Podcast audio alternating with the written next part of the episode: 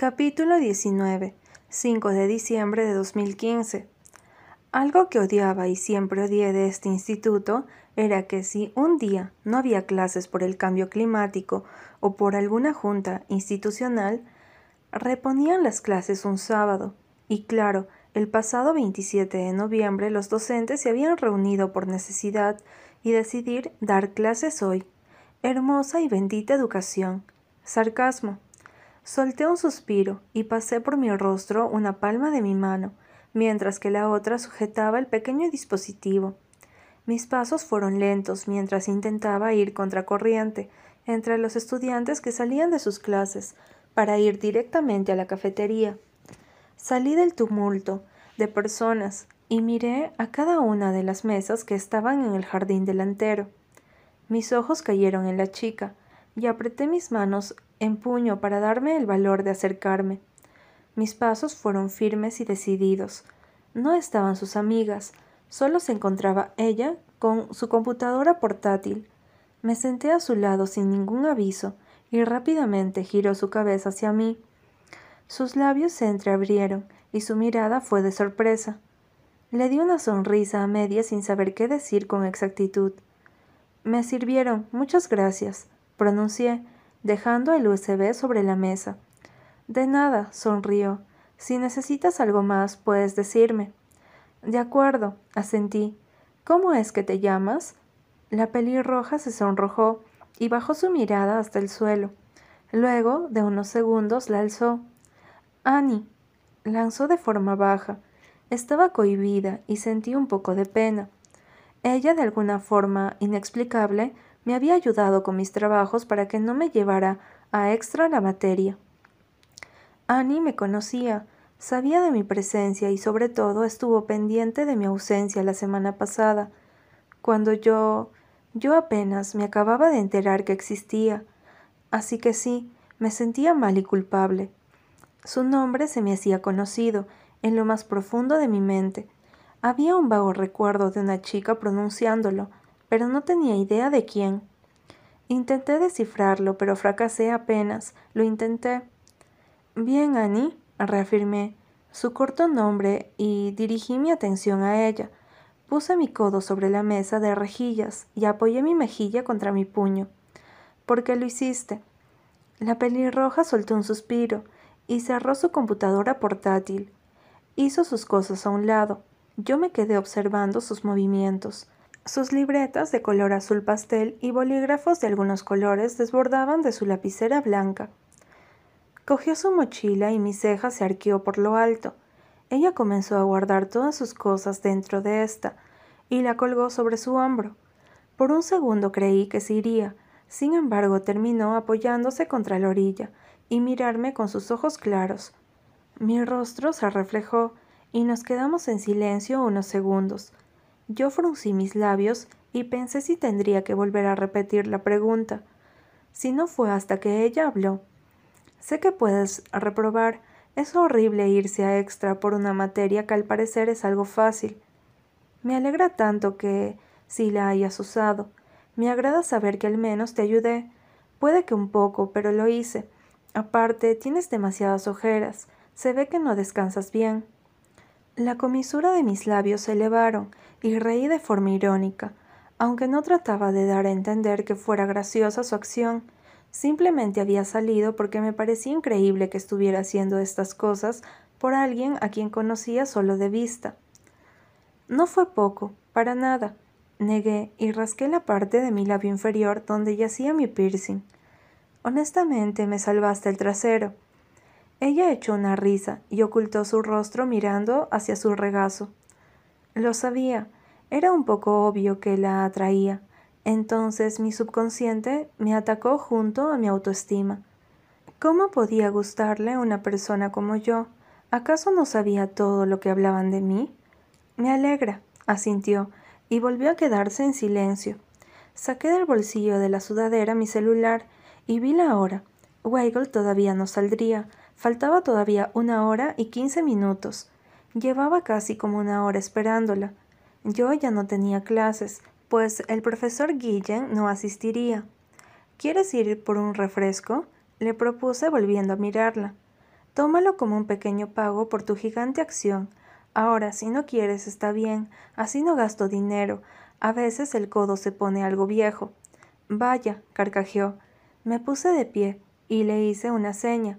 Ella rodó los ojos a lo que yo también. Ambos comenzamos a caminar hacia la cafetería y escuché cómo comenzaba a tararear una canción. Genial, una chica con buenos gustos musicales. Casi nadie conocía The Animals. Sin embargo, por esta canción no quise abrir un tema de conversación, no en ese momento. Quizás podría ser otro día en donde fluyera con más tranquilidad o confianza. No estaba planeando que esto fuera para largo, pues al término de este año yo ya no estaría más en Australia. Pedimos un refresco para cada uno y trazamos un camino hacia la cancha de voleibol. Me platicaba un poco de su vida y por no querer ser grosero intentaba prestarle la mínima atención a cada una de sus palabras. Sería horrible tratar mal a una de las escasas personas que se preocupaban por mí. No me convenía ser tan borde. Hacen bonita pareja, pronunció, y regresé a la tierra sin quitar mi mirada seria. La ex de Michelle y tú. Qué jodido era escuchar que la conocieran por ese idiota. Hasley, murmuré. Se llama Hasley. Lo siento, no sabía cuál era su nombre. Se disculpó apenada. Oh, no lo dije en forma grotesca, es solo que suelen llamarla de esa manera, o también como la mejor amiga de Sep, aunque ahora creo que también es ex. Reí, blanqueando los ojos y supongo que, gracias, me siento bien a su lado. Annie sonrió con ternura y entrelazó sus dedos. Espero y no se pierda ese sentimiento. Yo igual. Tal vez se sentiría incómodo, pero honestamente no sentía nada al presumir que en serio me encontraba en perfecto estado con Hasley. Ni siquiera un poco. Me sentía completo, y eso era algo que nada ni nadie iba a cambiar. La amaba, la amé más que mi propia vida. Su celular sonó y lo sujetó para mirar por la pantalla. Solo veía cómo sus dedos se movían y el sonido de mensajes enviados tintineaban. Me fijé en su rostro, en el puente de su nariz y sus mejillas. Tenía pecas que se veían con tanta claridad a pesar del maquillaje. Ya me había fijado de ello la otra vez. Me recordó tanto a Bella. Oh, Bella, ¿qué habrás hecho de tu vida? La última vez que hablé con ella fue hace más de cinco meses y André no me contaba mucho. De hecho, me dijo que habían perdido un poco la comunicación. Se suponía que ya no disponía de tanto tiempo como antes. Me tengo que ir. Annie habló. Tengo que pasar por mi hermano menor. Se apenó y asentí. Nos vemos luego, Luke. Claro, el lunes sin falta. Cuídate, Anne. Nos despedimos y se alejó del lugar. Minutos después recordé que tenía que ir por Weigel a su salón y corrí entre los pasillos. A lo lejos la vi peleando con su mochila. Me acerqué hasta su pequeño cuerpo y fruncí mi ceño. ¿Ocurre algo? pregunté y noté cómo se sobresaltó. Ocurre esto, farfulló enseñándome el pequeño problema que tenía con la pulsera de hilo y su mochila. Reí. A ver, murmuré poniéndome de cunclillas. Observé el lío y relamí mis labios. ¿Cómo mierda se había enredado? Saqué mi encendedor y ella me dio una mirada enterrada. Rodé los ojos moviendo mi cabeza indicándole que se tranquilizara. Comencé a quemar los hilos con cuidado, de no arder su piel para poder deshacer el nudo. Listo, avisé una sonrisa. Me acerqué a su frente y le deposité un beso. Estás muy tensa. ¿A qué se debe? Pregunté tallando con ambas manos sus brazos. Proyectos finales, bufó. Sus ojos se dirigieron a mi cuello y me miró confundida. ¿Y tu collar? Oh, cierto, se ha reventado, respondí sacándolo del bolsillo de mi pantalón. Ella lo sujetó. Quise estirar el cuello de mi sudadera y me llevé el collar con este.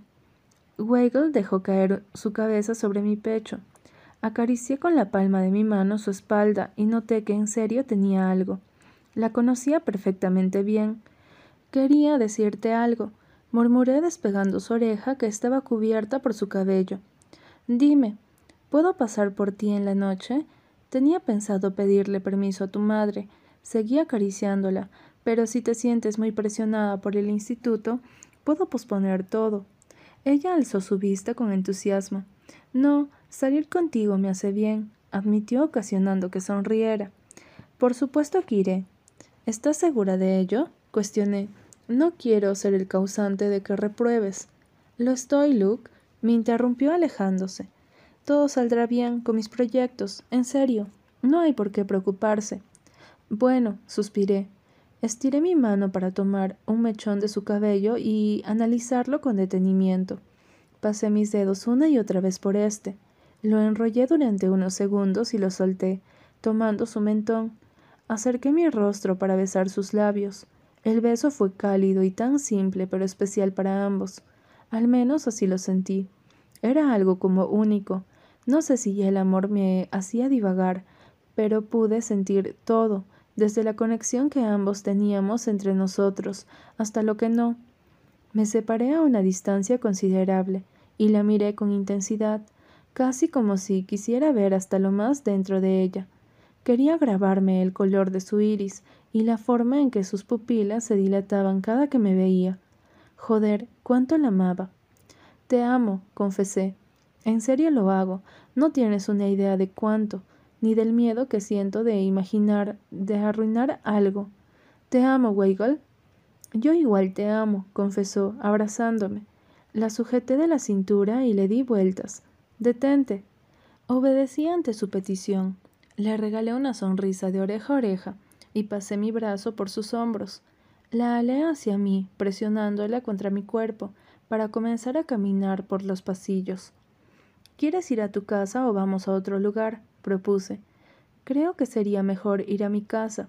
Hizo una mueca. Así le podría avisar a mi madre que saldré más tarde contigo. Me parece perf. Iba a terminar la oración cuando mi celular comenzó a sonar. Demonios, cuánto odio los celulares, murmuré, deshaciendo el agarre entre ella y yo. Saqué el pequeño aparato y leí el nombre de mi mejor amigo. No tenía una del por qué me hablaba cuando ayer habíamos quedado sobre lo de hoy. ¿Valdrá la pena? Porque si no es así, juro que llegaré a golpearte. Joder, ¿dónde estás? Necesito que vengas a mi casa en este momento, dijo agitado. Voy saliendo, ¿por qué? Debo decirte algo. ¿Te veo en mi casa? Dímelo. Joder, André. Me detuve y suspiré irritado. ¿Qué pasa? Hasley quiso saber. Le hice una seña con la mano que me esperara un segundo. Sé quién era el pretendiente de Jane. ¿Por qué me interesaría eso? Pero aún así pregunté. Gran tonto Howland. ¿Quién? Ven a mi casa. Solo dímelo. Entonces, ¿para qué mierda me hablaste?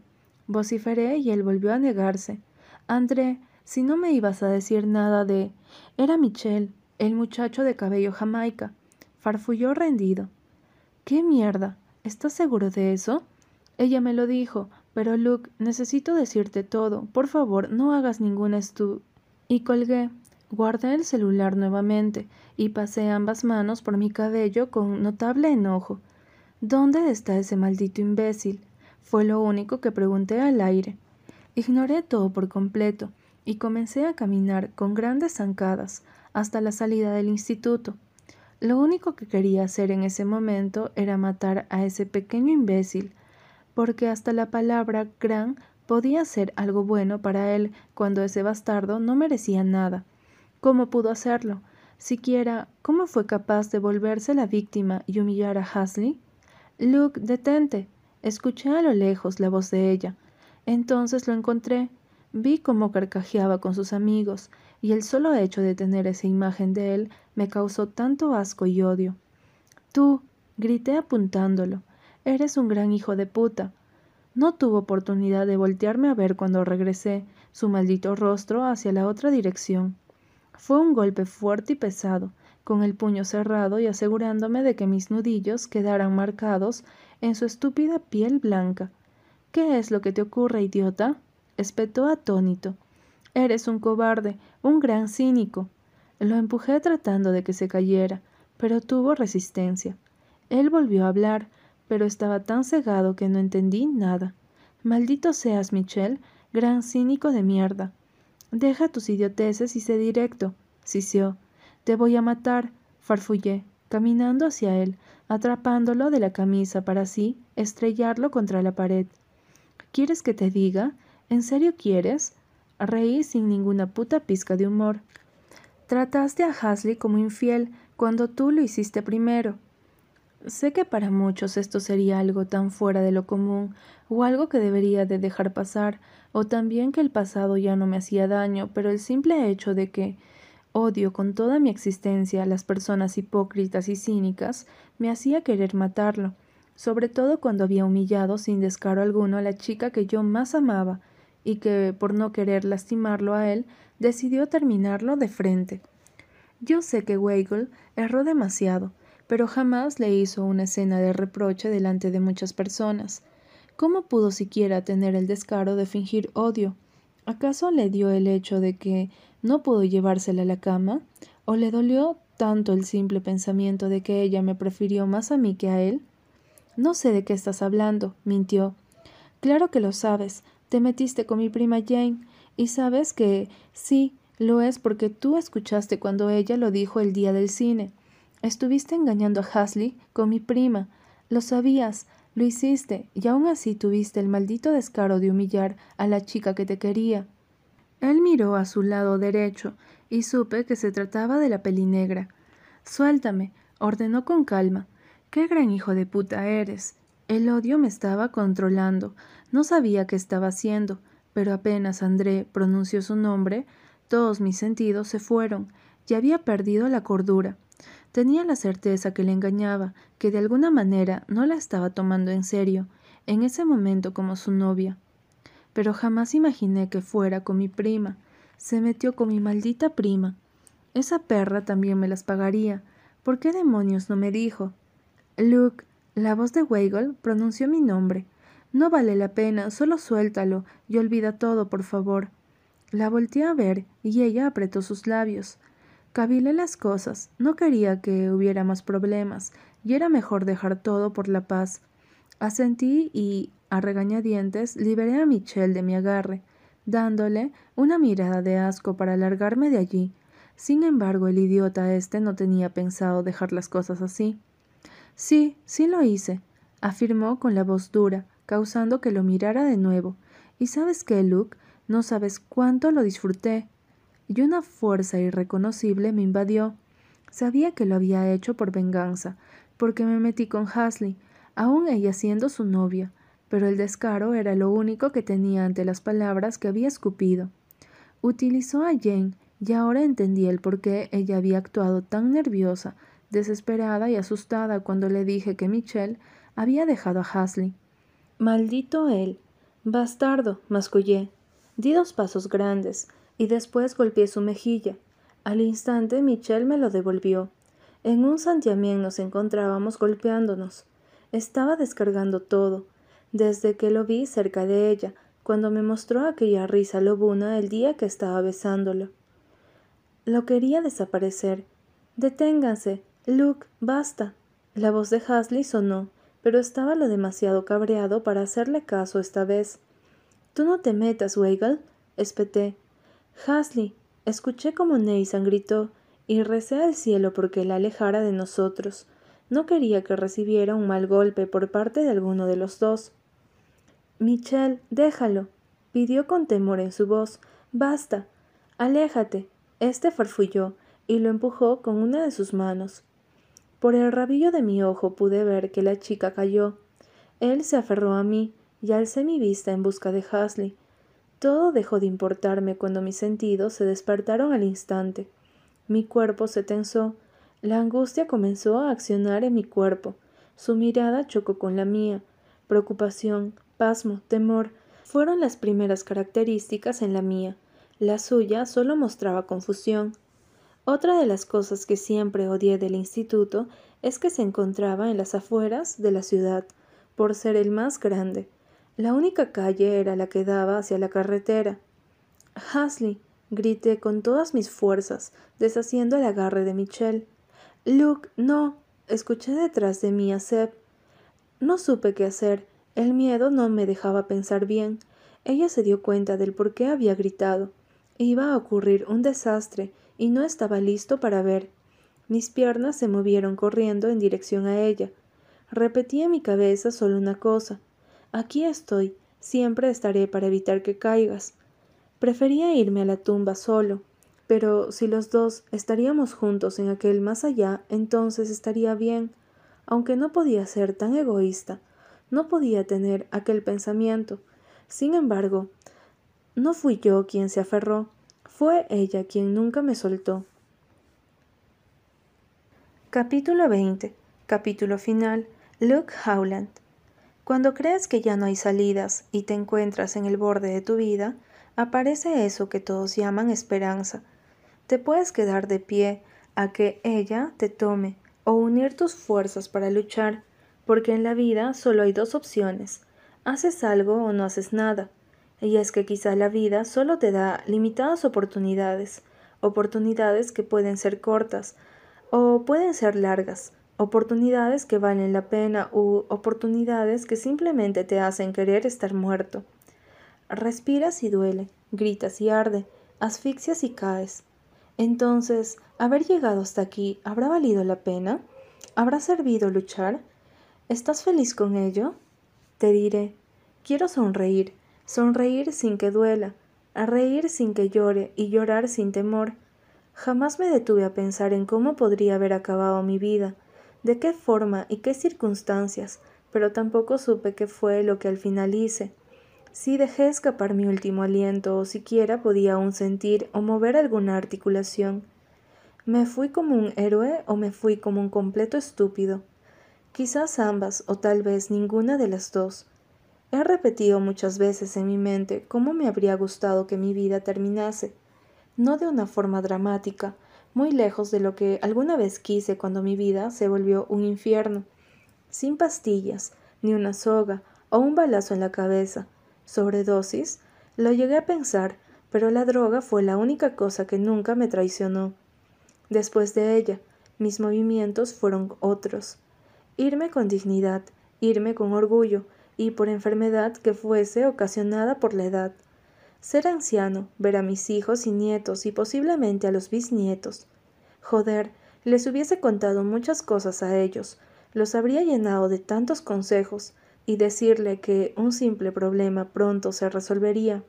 Algunas cosas llegaban tarde, pero llegaban, y habría valido la pena, porque yo era el ejemplo más claro de todo el mundo, que el dolor se volvería risas, que un infierno se convertiría en cielo, y que los polos regresarían a un clima normal. Pero ahora, ahora todo eso sería parte de un sueño, uno que nunca se cumplió ni cumplirá. Narrador omnisciente, 5 de diciembre 2015.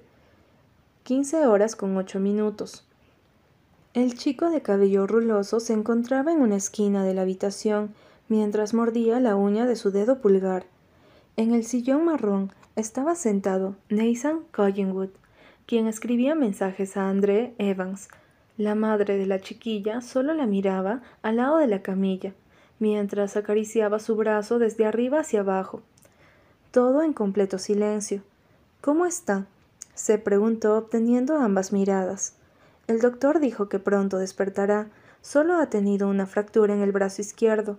Tal vez al inicio esté perdida. Es normal, pero recuperará toda la conciencia. La señora Bonnie respondió con la voz baja. Y Luke volvió a inquirir. La mujer se quedó en silencio y regresó a su hija, quien seguía sedada. Se separó de la camilla, y se cruzó de brazos.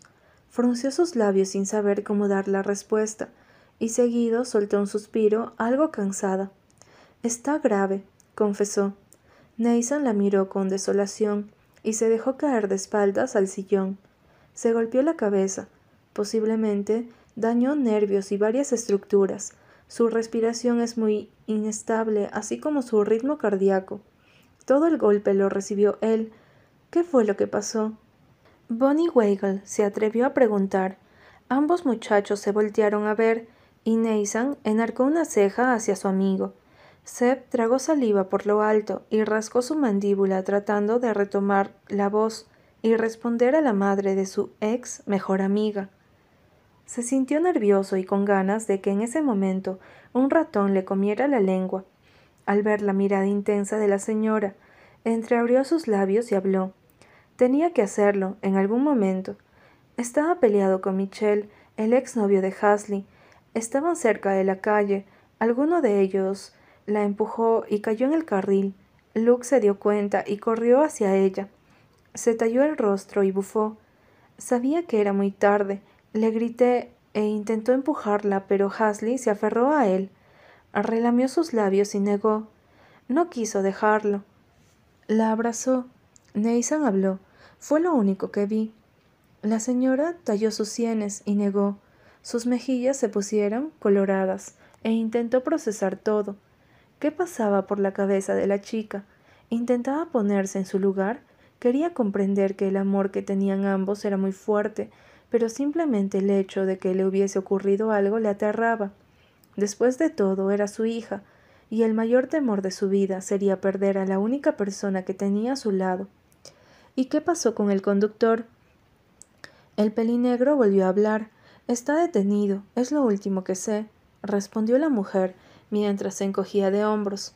Todo se volvió a quedar en silencio y el sonido de un celular hizo presencia. Nathan tecleó sobre la pantalla táctil de este.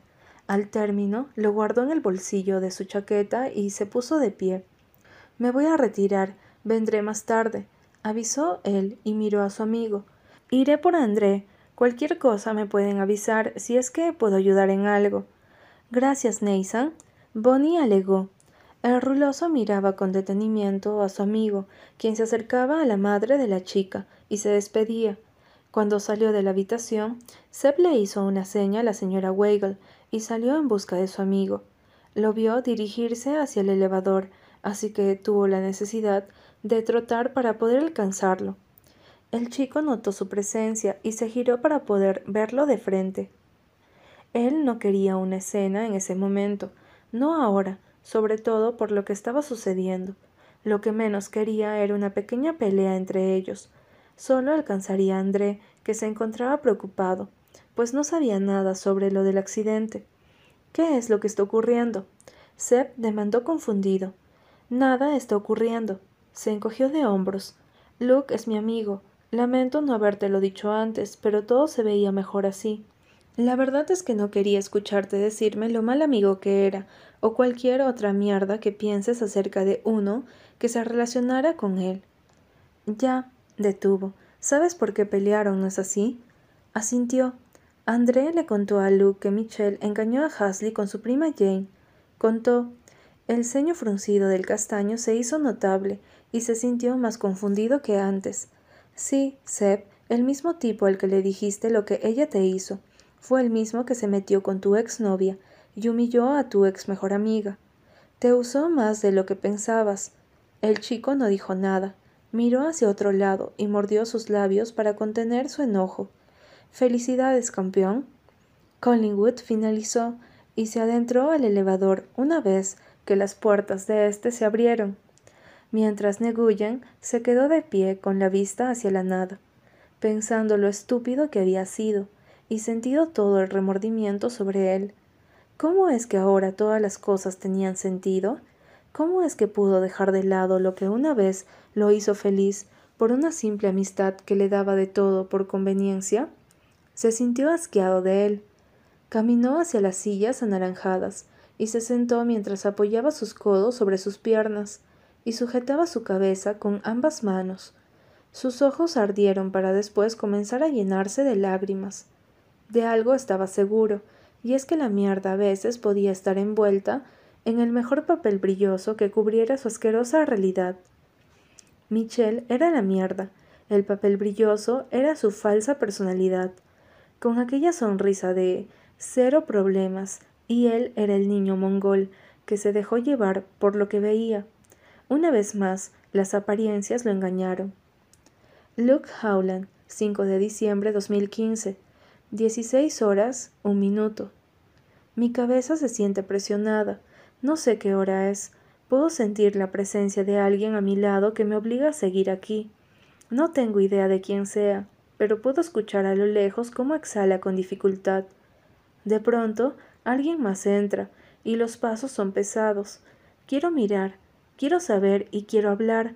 Sin embargo, todas mis ilusiones se caen cuando escucho los sollozos. Son varias personas, no tengo un aproximado, pero la curiosidad de saber quiénes están llorando por mí despierta. Mi amor, la voz entrecortada de mi madre susurra. Mi niño, no me puedes dejar, no podré soportarlo. Fingir que no duele me está matando y es horrible vivir de esta manera. Te necesito aquí conmigo para que podamos superar todo esto juntos. Perdóname por darme cuenta tan tarde. No quiero perderte mi vida. Quiero agarrar su mano, quiero apretarla y decirle que no me iré, que no se sienta mal, que estaré con ella y regresaré para amarla sanamente. Quiero decirle tantas cosas, pero sé que al final no diré nada. Quiero darle las gracias por darme la vida y que esto es tan injusto. Pero la vida es una ruleta, una ruleta que decide aleatoriamente qué es lo que te tocará. Y por esta ocasión es que ella perderá a otro hijo. Ella dice más, me susurra al oído y acaricia mi frente. Esa escena me recuerda tanto a cuando era niño y trataba de dormirme su voz siempre cantándome cerca y las yemas de sus dedos deslizándose con tanta calidez sobre mi piel. Qué hermoso es irse de esa forma. Sé que Paul no se acercará a decir algo. Él siempre ha sido de un carácter algo fuerte. Le duele demasiado, estoy seguro de ello. Por dentro está hecho trizas y tal vez tiene mucho que decir para sí mismo. Sin embargo, no se va a derrumbar delante de nuestros padres. Bien, Espero y tampoco lo hagas el día de mi entierro. Al otro lado siento cómo aprietan mi mano. La sujetan con temblor y sé de quién se trata. Quiero sonreír y mirarlo por última vez, decirle que soy un estúpido, porque cualquier persona en su sano juicio lo hubiese odiado, al haberle hecho vivir un completo infierno por un par de años. Pero yo no me iría con rencor, no alimentaría mi corazón con odio, y tampoco quería que su existencia fuera vacía.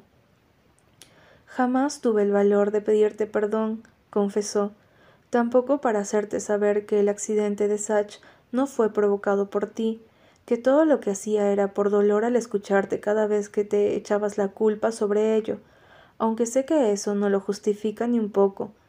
Se detuvo un momento y esnifó. Espero y si le hayas dedicado aquella canción. Lo hice, papá.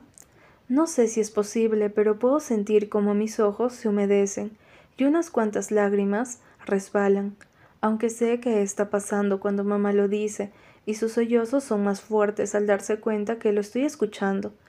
No tengo palabras para decirte que me perdones, finaliza, apretando más el agarre de nuestras manos. Te perdono, papá. Después de un tiempo de que mis padres han salido de la habitación, Escucho un sonido como si dos objetos de estropajo se deslizaran uno contra el otro. Siento mis extremidades frías y como si mi cuerpo pesa. No puedo abrir los ojos ni hacer ningún movimiento. Todo en mí está congelado. Respirar me duele, pensar me atormenta y sentir me hace pedir estar muerto. Tú eras el ángel y si te vas necesito que sepas una única cosa sollozó, y supe de quién se trataba, la madre de Hasley. Fuiste la mejor versión de una persona estupenda que sin darte cuenta podías llegar a ser más. Jamás debiste limitarte y encerrarte. No sabes cuánto me duele el hecho de que todo aquello que alguna vez soñaste ahora se esté enterrando. Luke, mientras tú estás, cuidaré hasta donde pueda de Hasley. Lo haré hasta que ella pueda vivir y escuchar el nombre de mi niña me hizo sentir tan miserable, tanto tiempo y tan poco está obteniendo. Ella aún vive. Se me había escapado todo entre los dedos de mi mano como agua. Se desvaneció todo lo que una vez quise tener. Lo que conseguí lo estaba perdiendo. Fuiste un gran guerrero y una maravillosa persona, Luke. Gracias, Bonnie. Ahora sé que hay personas que son eternas, y personas que son temporales. Quiero creer que yo fui eterno, no en la forma física, de esas que se necesitan de carne y hueso, sino de esas personas que se llevan en el alma, que se quedan marcadas en la vida, de las personas para siempre. Las personas tenemos un tiempo de vida, no sabemos por cuánto, pero me hago la idea de que el mío fue suficiente. Si hubiese sabido que el mismo día de mi muerte sería el mismo en que le pediría a la persona que más amaba que se convirtiera en mi novia, lo habría hecho tiempo atrás. Habría disfrutado cada momento sin que me importara nada. Me arrepentía de muchas cosas que hice y también de las que no hice, pero todo se agotaba y yo ya había llegado al punto en que todo terminaba. Quise luchar y hacer tantas cosas, sin embargo mi cuerpo duele y mis lágrimas empapan mis mejillas, mientras me intento aferrar a mi vida. Pero la verdad es que ya no siento mi cuerpo, me cuesta respirar y mi cabeza me duele tanto. Estoy feliz con todo lo que he logrado, a pesar de que quiero escuchar por última vez a Hasley, saber que está bien y decirle que sea fuerte por los dos, que no se derrumbe y conozca a alguien quien pueda amarla como el desastre de persona que es, que no espere menos y no se convierta en un ser gris. Quiero verla sonreír desde donde esté, saber que la volveré a ver en otra eternidad y que siempre podrá estar segura que la amé sobre todas las cosas. Entonces lo dejé ir todo, me rendí. Narrador omnisciente, 5 de diciembre 2015, 17 horas, 36 minutos. Espero y esta vez valga la pena. Ella se burló mientras guardaba la ropa en los cajones y tomaba asiento sobre la cama. Hace una semana solo fue para decirme que tienes una plaga de ratones en tu casa. Separó la ropa y detuvo sus acciones cuando escuchó un sollozo al otro lado de la línea telefónica. Sintió un escalofrío por todo su cuerpo que le avisaba que algo había pasado. Entonces ese mal presentimiento que tuvo dos días antes comenzaba a invadirla de nuevo. André, ¿qué sucede? Su voz tembló ante la pregunta. Necesito que venga rápido a Sydney. Su mejor amigo respondió. Ya no será necesario esperar la otra semana, ya es imposible. Y sintió cómo se le bajó la presión. No sabía si exageraba o algo, se vio con la necesidad de apoyarse con una mano sobre el colchón y regular un poco su respiración. No quería entenderle a sus palabras. ¿De qué hablas? preguntó en un aludido. Luke acaba de fallecer, admitió con un nudo en la garganta para luego volver al borde del llanto. Fue así como todo lo que sentía se vino abajo. Su cuerpo se congeló y entró en un estado de shock ante esas palabras. Bella quedó totalmente desconectada del mundo, y no pasó mucho tiempo cuando las lágrimas salieron sin ningún permiso.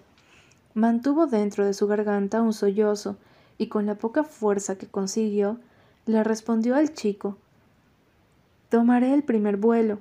Dicho eso, colgó. Cubrió su boca con ambas manos y dejó de luchar contra sus sentimientos. Lloró, lloró de forma desconsolada. Su pecho comenzaba a doler, y su respiración se le hizo difícil de mantenerla estable. A su mente vino todo lo que había pasado con Luke, su primer novio, y con la primera persona que experimentó hasta lo más mínimo. No podía ser posible. André le había dicho que estaba mejorando por sus adicciones. ¿Cómo se suponía que debía de actuar ante la muerte de su primer amor? ¿Cómo es que podía ir a dar la cara en el funeral cuando fue ella quien huyó al final? ¿Cómo sería capaz de ver el sufrimiento de su actual novia y su familia? ¿Cómo es que podía fingir que ya no lo quería? Estiró su mano hacia la almohada más cercana y la abrazó con fuerza contra su pecho, y soltó todo. Dejó escapar aquel sufrimiento y dolor que le estaba comiendo viva. Quería creer que era una maldita broma. Había planeado algunas cosas para ir a visitarlo en una semana, y había quedado con André para que ambos pudieran tener una conversación tranquila. Pero ahora, ahora todo eso ya no podría ser. Sabía que las cosas con él habían funcionado por los sentimientos, por esos lazos de conexión. Ella jamás le tuvo resentimiento al rubio, siempre le deseó lo mejor y lo apoyó en todo lo que pudo. Lo siguió haciendo a pesar de que se alejó de su lado. Lo cuidó y nunca lo quiso soltar, pero no podía seguir en un lugar donde ya no lo querían. Tuvo que irse, Y sobre todo, no quiso arruinar los planes de Luke, no quiso que él se atara a ella por circunstancias que ahora simplemente él ya no sabría. Lo entendió. Ella siempre fue una persona que lo comprendía, desde sus ideas más locas hasta las más absurdas o aburridas. Ese dolor que la consumía le hacía saber que jamás dejó de quererlo, o siquiera haber perdido un poco de afecto, puesto que nunca asimiló el simple hecho de que se alejó de su lado, y ella misma no se perdonó por haberlo abandonado en esa situación. No le gustó haberlo dejado así, pero tuvo que. Ahora ya no vería esos azules que merecían tener vida. Ya no estaría más ese hoyuelo que le daba ternura cada que sonreía, o ese cabello rubio que parecía teñido con sus raíces oscuras. ¿Cómo es que todo eso se había perdido? ¿En serio Luke se había ido? ¿Luke Howland? La respuesta era sí, y no estaba lista para verlo en su ataúd, no a él. Con todo ese peso en su cuerpo, se puso de pie e hizo su maleta para poder salir lo antes posible y llegar a Sydney. Por otro lado, Andrés se encontraba con Jane y Paul en casa de los Howland, mientras buscaban ropa para Luke. Jane sentada en el sillón mirando a la nada, con su vista perdida y sus pensamientos danzando fuera del lugar. Estaba roja, hinchada, lamentándose por todo. Había perdido a su cómplice, aquel que siempre le cubría las espaldas y le volcaba los ojos cada que hacía algo incorrecto. Luke fue siempre su consejero, para que dejara de meterse en problemas. El chico le ayudaba en sus cosas que tenían resultados catastróficos. Él sabía que siempre sería así, y a pesar de todo eso, nunca la abandonó con su cara de pocos amigos, pero ahí estaba, a su lado, esperando por cualquier error. Jane lloró hasta que todo el agua de su cuerpo se secó y se sintió la persona más miserable del mundo durante varios días. Se idealizó miles de finales para su primo, sin embargo no de esta manera. Repetía al cielo cuánto lo quería, y Luke le susurró una vez Te adoro, Jane. A las ocho y media de la noche todo lo que podía ver André era a las personas que estaban en el lugar. Sabía lo que ese ataúd tenía y no quería acercarse un poco.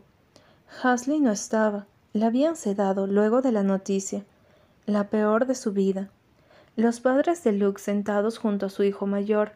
La muchacha que estaba a un lado de él era su esposa, Amanda. Entre todos ellos, estaba aquella chiquilla pelirroja que había llegado de la nada a la vida de Luke, Annie. Cuando se enteró no podía creerlo.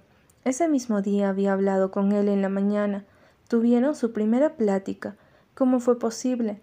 Lo poco que pudo ver del rubio es que era una persona algo cerrada, pero que muy dentro había una bomba que quería explotar con toda esa magia que podía llegar a ser maravillosa.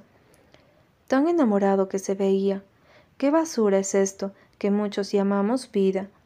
El celular de André vibró y lo sacó para leer un mensaje de Bella avisándole que ya había llegado. Lo hizo traer al mundo. Miró a Jane y le hizo una seña de que lo acompañara.